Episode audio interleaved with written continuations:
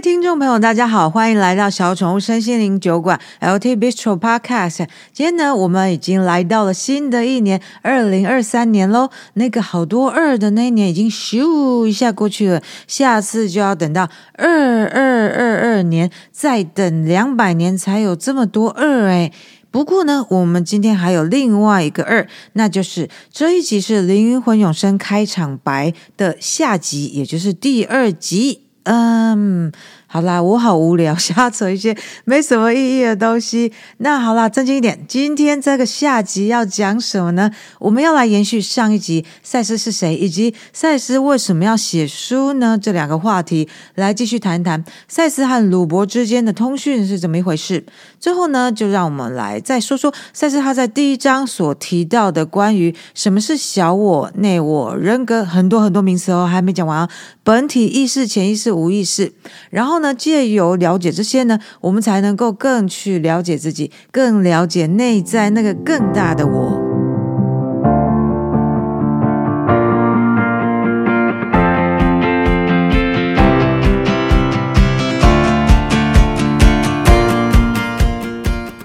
让我们稍微来讨论一下啊，鲁伯跟赛斯之间，他那个通讯到底是怎么一回事？我们大概对于通灵的想象，就是他们之间就是在通灵嘛。那我们对通灵想象，就是说，哦，有些人他感应其他存有的能力比较强，他们可以接收到讯息，把讯息翻译出来，或者说，哎，接收能力更强的，他可以让存有直接透过自己的身体说话，就像 Jane Roberts 这样。不过呢，啊、呃，我我这说法还是很模糊，关于通灵怎么一回事，超模糊、超普通的说法。所以呢，就嗯、接着让我们来听听看，就是喜欢很彻底描述细节的这位赛斯老大，他是怎么说的？他说啊。我们在传讯的时候，Jane 呢，他是进入一种出神状态，一种很深的出神状态。但是 Jane 的意识并没有被抹掉，或是被压制住哦。相反的呢，他其实是在一种意识扩展的状态，并且把他的能量投射到人类的三次元空间以外的多次元空间去。也就是说呢，Jane 其实是把他的意识焦点从三次元物质系统抽离。这个时候呢，从三次元空间的人类来看他，就觉得他的意识好像不见了。其实从多次元的系统来看，他的意识是增强了，是扩展了。他是聚焦在一个不同的次元，一个介于他和赛斯的实像之间的空间。而这个呢，为什么要跑到别的地方去？因为这是一个相当不受干扰的场地。这个他这个说法我觉得很妙哦。为什么要特别说不受干扰呢？我猜啦，我自己猜，如果他们两个的意识是在三次元这个场地接上线的话，三次元这边人类的集体意识对赛斯来说可能是很闹哄哄的，杂音很多的，会有很多干扰。所以呢，他们就把接上线的部分放到其他次元上，才会没有人类的意识干扰，这样信讯号才会清晰。好，刚刚讲是 Jane 的部分嘛，而赛斯的部分呢，他是必须把他的意识聚焦在 Jane 的身上，也就是说，他也把他自己从心理的层面上延伸了出去，把一些沟通上所必要的特性投射出去，然后呢，他们双方就在投射出去的扩大伸展的多次元空间里面呢，就搭建起一座心理的桥梁。这时候呢，赛斯就把他想要传达的讯息传出去，而 Jane 呢，就把这个原本不是语言性质的讯息翻译成英文，以文字的方式表达出来。当然啦，这个翻译并不是用头脑翻译的，他在那个延伸扩展出去的心理桥梁上面就已经在翻译了。而这个讯息传输的过程中呢，Jane 他都是同意赛斯传给他的资料的。这边呢，我也觉得很妙哦。赛斯他轻轻的提起了这件事情，他说了他传讯给 Jane，如果没有 Jane 的同意，讯息是不会过来的，因为他必须要尊重 Jane 的意愿。我记得呢，偶尔就是我们在书里面也有看到，就说 Jane 他会因为他这一世的一些人生遭遇跟信念系统关系，有些赛斯想要传过来的资料，Jane 他是会有抗拒感的，所以赛斯他也要挑选一下他要传过来的讯息，或者说有时候他要先。先帮 Jane 重整一下他的信念系统，才有办法把某些资料给传递过来。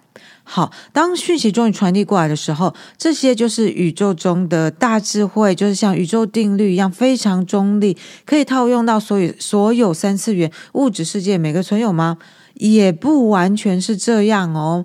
这个部分呢，其实嗯，他们也强调非常多次，就是说这些传递过来的观念、知识还有资料，都一定会带着赛斯这位拥有者和 Jane 这位传递者的个人色彩的。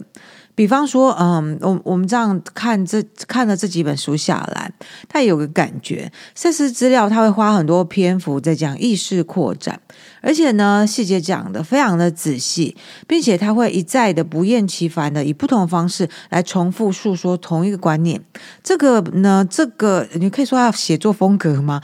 这个我就觉得很有赛斯的个人色彩在。大家如果就说，比方说我们来做一些其他的比较，大家如果有在阅读其他的传讯书籍的，你可以稍微回想一下，就知道这个差别。不同的传讯书籍的文字写作风格上会有不同的个人色彩在。那同时呢，赛斯书不只有赛斯的个人色彩，也有 Jane 的个人色彩在。比方说，我们可以来举一些例子，最简单的例子就是在讲到宗教的时候，通常。常呢，举例都是举跟基督教有关的例子，只会在偶尔的状况下会提到一些其他宗教的几个人名。这个部分我猜呢，就是因为 G M 本身是基督教环境下成长的美国人关系。好，那这个呢，还有赛斯他也澄清了，他并不是鲁伯潜意识的产物，而鲁伯也不是他潜意识的产物。而且呢，赛斯也不是鲁伯的第二人格，并不是说哦，因为鲁伯有双重人格或是多重人格，然后在主要人格因为某些原因，比方气场有点弱的状况下，就被第二人格趁机跳出来说话了，不是这样的。而且啊，为什么鲁伯可以这么清楚的为赛斯传讯呢？他为什么能够把他的意识投射到他和赛斯中间的那个次元去呢？因为啊，鲁伯的人格，他 personality 里面有一个颇为独特的设备 facility，也就是说呢，在鲁伯灵里面有个透明的次元曲素面 transparent dimensional warp。这是什么东东啊？而且讲到这个曲速面 warp 的时候，我想到了啊，我最近终于看了《星际迷航记》发现号的第四季。那前面一到三季我是一年前看的，那隔很久才看到第四季。第四季里面呢，他也很常提到 warp。老实说，我是有听没有懂 warp 的东西。嗯，它好像大概就是说，它可以让星际飞船飞得非常非常非常快的一个设备，还说一个通道，这是非常非常快，远比光速还快。所以呢，嗯，赛斯说的这个 warp，他说你可以把它当做一扇打开的窗户，那个窗户本身就是多次元的，它不会被我们的三次元意识心影响，也不会被肉体感官影响。这扇窗户呢，或者说这个 warp 通道呢，我猜也是可以让讯息的沟通加速。就是直接穿梭过去吧，这样。好的，讲了这么多，赛斯阿拉呢，他主要是要在这本书的第一章，把像就把它当做像是前言一样，交代一下这一本书的缘起跟他的企图心，以及这一件跨越多次元系统的写书事件是要怎么执行的。接下来呢，我们就来看看他有哪些观念在这一章里面想要告诉我们的。首先呢，就是关于肉身这件事，因为我们人类太执着于我们的肉身存在了，所以他好急着要先打破我们这个限制性观念呐、啊。他说呢，我们可能以为我们自己是有形体的生物，这是没错，但是呢，我们只是一部分的我们是有形体的生物，我们其他更大的部分也是跟赛斯一样是没有形体的，而且呢，有形体的存在，并不会因为有肉身就比没有形体的存在来得真实。再来呢，我们的形体是由我们的意识创造出来的。可是通常我们人类都以为，就说我们是一个有形体的人，被妈妈生出来了嘛，然后我们就渐渐长出了意识。可是呢，不是哦，不是这样。其实刚好相反，是意识先存在着，是意识创造出了形象 form 出来。而赛斯呢，也不是只打算跟英语系有基督教背景的人传递讯息，他是要对所有地球人说话，包括那些相信神跟不相信神的人讲话，以及对那些相信科学或是不相信科学的人讲话。说到这边，大家回想一下哦，赛斯常常把宗教信仰跟科学摆在一起，他大概是觉得我们现代人把科学当作是一个新的宗教一样在拥抱，只要是科学都对，而这个观念呢也是需要调整一下。而且呢，在科学在发展路上啊，其实他一定也以前也发现跟创造很多根本就不太对的现象跟定律嘛，然后就等着后面的人去推翻他们。OK，好，那此外呢，他还要告诉我们说，你们创造了你们认识的世界，You create the world that you know。你们每个人创造自己的物质实相，Each of you create your own physical reality。这个呢，就是大家耳熟能详的。容我再说一遍，你创造你的实相，You create your own reality。但是这个你，这个 you，这个我到底是谁呢？Who I am，他也想要告诉我们说，所谓的我到底是谁，是什么，是怎么一回事？我们一般所认同的我这个身份呢，比较是在头脑层面上，ego 小我或者说自我，以意识性 conscious mind 这个很好用的工具加持来塑造出来的。而且呢，我们觉得 ego 这个我就是全部的我。但是呢，ego 其实只是我们在物质实相上的我，它是一个外在自我 （outer ego, outer self）。它使用眼耳鼻舌身的外在感官来感知物质世界。除了外在自我之外，我们还有内在自我 （inner self, 内我）。内我呢，则是使用直觉、灵感、对时间的感知、同理心、立即知晓等等各种内在感官来感知多次元实相。所以说呢，内在自我是我们的实相的内在感知者。内在自我呢，是赛斯他所用的名字，在人类的心理学上，其实就相当于无意识哈。内在自我就相当于无意识。我们但是我们知道，其实无意识也是有意识的，因为如果是真的完全没有意识的话，就没有什么好讲的啊，也不会在心理学上面拿来讨论。只是说所谓的无意识的意思是指说，我们平常没有特别去意识到那个部分。好，那我既然是使用内在感官在感知多次元实相，所以说呢，它的存在超越了三次元之外，而且哦，听好哦，这里很重要，我们的内我啊，它携带着我们每个前世的记忆，诶，哇哦，我们的前世记忆都存在内我身上，诶，不是在那个阿卡西记录里面哦。好了，既然我们都已经提到心理学上无意识，大家一定也有点好奇，潜意识又是什么呢？潜意识啊，你可以把它想象成是外在自我跟内在自我之间一个相聚汇合的地方。这样的就就这样讲的话，我就觉得这应该这样说。比方说，我们做梦的时候，梦境梦世界就是自我跟内我见面的潜意识之处；或者说，我们平常发呆呀、出神放空的时候，就是在一种意识转移的状态，那个呢就是潜意识。好，那除了外在自我跟内在自我之外，我们还有一个更深的本体 （identity）。那个呢，是我们的本体形成了我们的这个外在自我和内在自我，而且哦，这也要听好哦，是我们的本体决定我们在这个年代、这个地方有了这么一个轮回转世的耶。这个绝对不是我们一般普遍的以为的那个我，或者说死了之后还有生前记忆的我的那个鬼。嗯、去就是去决定我们转世，那也不是很厉害。那哎，内我内我很厉害，但是它是保存那个转世经验的，它并不是由内我去决定下一个轮回转世的。决定我们在什么年代、在什么地方转世的，是那个最核心的本体来决定我们的轮回转世剧码。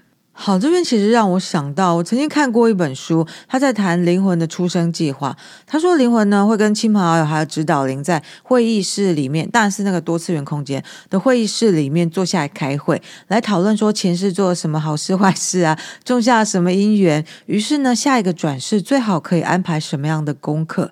这本书呢，我本来看前面三分之一还蛮相信的啦，但是到后来呢，越看越觉得他描述的那个场景，还有沟通形式的逻辑，都好三次元的感觉哦，还什么会议室开个会，连这一招都拿出来用啊。后来看完之后，我就觉得这好啦，这个就当科幻小说看看就好了。想想看哦，什么是内我？我们在身心灵成长路上，光是搞清楚内我是什么，怎么和内我沟通，就做不完功课要做了。内我呢，对我们的沟通也从来都没有很具体过，怎么会有坐在会议室跟我讨论下一个轮回转世剧情这种事呢？好啦，我好像听起来在抱怨那本书，那我先回到主题啊。我们的本体决定我们在何时何地转世。我们的本体呢，就是那个多次元人格。诶，有没有？这里很清楚了。我们的本体就是我们那个多次元人格。呃，为什么这边要强调这里？因为我我以前其实心中还有一些疑问，就会想说，哦，有小我啊，有内我，有人格，有本体。那小我跟内我，好，大概嗯，大概赛斯老大这样讲讲，大概懂了。但是人格跟本体的关系又是什么呢？诶，到这边，今天答案揭晓。Jane Roberts 呢，就是他的本体在三次元地球的人格；他的 ESP 班的 Sue Watkins 呢，就是 Jane 的本体在三次元地球的另一个人格。Jane 呢跟 Sue 他们是对等人物。赛斯呢是 Jane 和赛斯的本体在某一个高次元系统的人格，而赛斯二呢又是同一个本体在更高次元的人格。这些分布在不同次元实相的人格全部加在一起就是本体啦。所以说呢，本体也就是那个多次元人格，而我们所知道的自己呢，就是我们整个本体分出去的一个片段。每一个片段呢，就是一个自己，就是一个人格，而这每一个片段的自己，就好像是。嗯，一片洋葱或是一片橘子一样，全部都连接在同一个生命力上面，源自于同一个来源，但是呢，却又向外生长到不同的实相中去。好，我们再继续说一下人格是什么。人格是不断改变知觉的一个完形，它就是本体中能感知的那个部分。Personality is a gestalt of ever-changing perception. It is a part of the identity which perceives. 哎，哎呦，哎呦，刚刚不是才说多次元人格就是本体吗？怎么现在又说人格是本体的一部分呢？不，不过我们先来看前半部。他说人格呢，personality 就是所有的知觉 perception 的总集合，而我们的知觉呢是一直不断在变化中的，从来就没有成型定型过。而这些知觉的总集合呢，知觉的完形就是人格。所以说啊，人格好像就是外在自我加上内在自我总和那个集合体，是吗？我觉得这边的重点应该是说，人格就是负责处理知觉 perception 的那个部分。好，那再来呢？最后我们再来稍微讲讲意识啊，意识是什么？我我们其实，在未知的实相里面，就节目第二集到第二十四集，它非常多意识还有意识单位。灵魂永生这边的意识在谈些什么呢？他说，意识是感知多重次元实相的途径。Consciousness is a way of perceiving the various dimensions of reality. 这句话好像还蛮直接，但好又好像有点不好懂。我自己觉得是因为，就前面讲很多人格跟感知，怎么现在好像又杀出一个程咬金一样，又来了一个会感知什么的？那这样的话，人格跟意识有什么关系呢？其实啊，我自己觉得哈，像我们这样问问题哈。就是像我们这样子开始问这些一个又接着一个问题，想把每一个名词都搞清清楚楚的，这个行为跟意图本身呢就很三次元，因为在三次元实像中，物质是有形体的，所以这一个物体跟那个物体之间是分开的，清清楚楚的。也因此呢，如果你跟我很蛮类似，想要把这些名词搞一清二楚的话，那么你很可能也跟我一样，一直试图着用三次元的逻辑去搞懂多次元的系统。这个我觉得还可以再举一个例子来说明看看。比方说，我问我自己一个问题：我现在是喜悦的吗？那我要怎么知道我喜不喜悦呢？这时候我就静下心来，闭上眼睛，让我的内在感官警觉一点，去感受我的内心。这时候呢，我的意识好像开始扫描我的整个人，去观察，去注意，我觉知到什么。那个感受是属于喜悦的吗？好，这时候回到刚刚那句话，意识是感知多重次元实相的途径。我想要感知我现在这一刻在三次元实相是不是喜悦的？我把我的外在感官关小一点，把内在感官开大一点，意识去觉察我的感知是不是有搜集到什么讯息。而且呢，我们的意识也可以指挥着焦点去放大某一个感知，然后看看这是不是属于一种喜悦。诶，这样说起来，是不是好像对于意识跟感知之间的差别就比较清晰一点点了呢？此外呢，我们也知道，在《未知的实相》这本书里面也说过，所有的东西都是由意识单位形成的，意识就是有觉知的能量。而事实上呢，宇宙中没有没觉知的能量，也就是说啊，没有死的能量。而且呢，也没有所谓死的东西，所有的东西，不管有形体没形体，都是活的。就连你面前一张椅子、桌子、一根钉子，都是活的，因为他们都有意识，有他们自己那一种意识。他们的意识呢，跟我们的意识不一样。我们人类没办法感受一张桌子的意识，但是这并不表示这一张桌子没有意识。好，那最后的最后呢，让我们再小聊一下 ego 小我。在孙心灵学习的资料里面，大家可能很常看到小我常通常都是被批评的很惨哦。而且呢，这让我想到，我记得漫威电影宇宙里面的星际义工队 （Guardians of the Galaxy） 第二集，还有演过一个叫做 Ego 的天神。那个 Ego 天神创造了 Ego 这个星球，然后他就像是一个星际种马一样，到处在别的星球生小孩，因为他想要组成一支天神队伍来统治宇宙。那部片子还蛮好笑的，而且他对于 ego 嘲讽真是不遗余力。好，回到正题啊，自我 ego 到底是什么？自我呢？他他就一天到晚都在嫉妒别人，而且很自私呢，只顾自己的利益。他喜欢待在自己熟悉自在的三次元舒适圈里面，他不想要去承认其他次元的真实存在。自我呢，本来应该是我这个人在三次元实相的一个助手，可是呢，他却变成一个暴君，他想要操控我整个人。不过呢，赛斯他也不是说他只想要批判 ego 啊，他是想要说，他并不是要刻意去贬低 ego，但是呢，他觉得人类太高估自我 ego 的能力和职责。而且呢，ego 事实上也有其他别的能力和本质，我们人类竟然也没有完全的认识它。啊？什么？我们竟然连我们的自我都不完全懂，是吗？是的。怎么说呢？基本上呢，要让一个工具、设备、能力或是特质发挥到最好的程度，首先呢，我们就要先来了解它的优点跟缺点，它的特质。而赛斯他是这么说，他说呢，如果我们对实相的本质是用一种狭隘的观念在理解，也就是他常讲的，我们会有限制性信念，那么小我 ego 就会发挥它的特质，尽其所能的把我们整个人关在我所接受的狭隘实相中，封闭的一个小角落，这个就是小我的特质。白话一点来说，如果你是喜欢待在舒适圈的人的话，你的小我就会如你所愿，一直把你摆在舒适圈里面最封闭的那个小角落。然后呢，因为在小角落待习惯了，你的自我也不太需要常常跟内我沟通，或是偶尔跑到多次元去，所以它就会渐渐的像是没有在运动的肉鸡一样，肌肉都失去弹性，而变成失去弹性的自我 ego bound。然后呢，恶性循环之下，又更紧紧的把你关在最封闭的小角落，然后跟你说，待在这里是因为这里最舒服啊。好，反过来说，如果你喜欢拥抱自由，因为你会常常去觉察你的直觉和创造的本能，而直觉跟创造本身就是自由的啊。这时候呢，你的小我就会去多次元的广大知识库图书馆里面，去自由的寻找那些更多直觉与创造的知识，然后传递给在三次元肉身中的你。小我呢，就会这样跑来跑去，很认真的帮你收集资料，是因为他有常常在使用，在运动。小我呢，他就整个都保持着一种弹性在。好的，说到这里呢，这个就是我们《灵魂永生》这本书的开场白。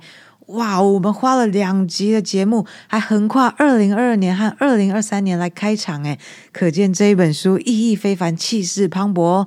那就让我们一起继续读下去，并且欢喜的来创造二零二三年。下回见。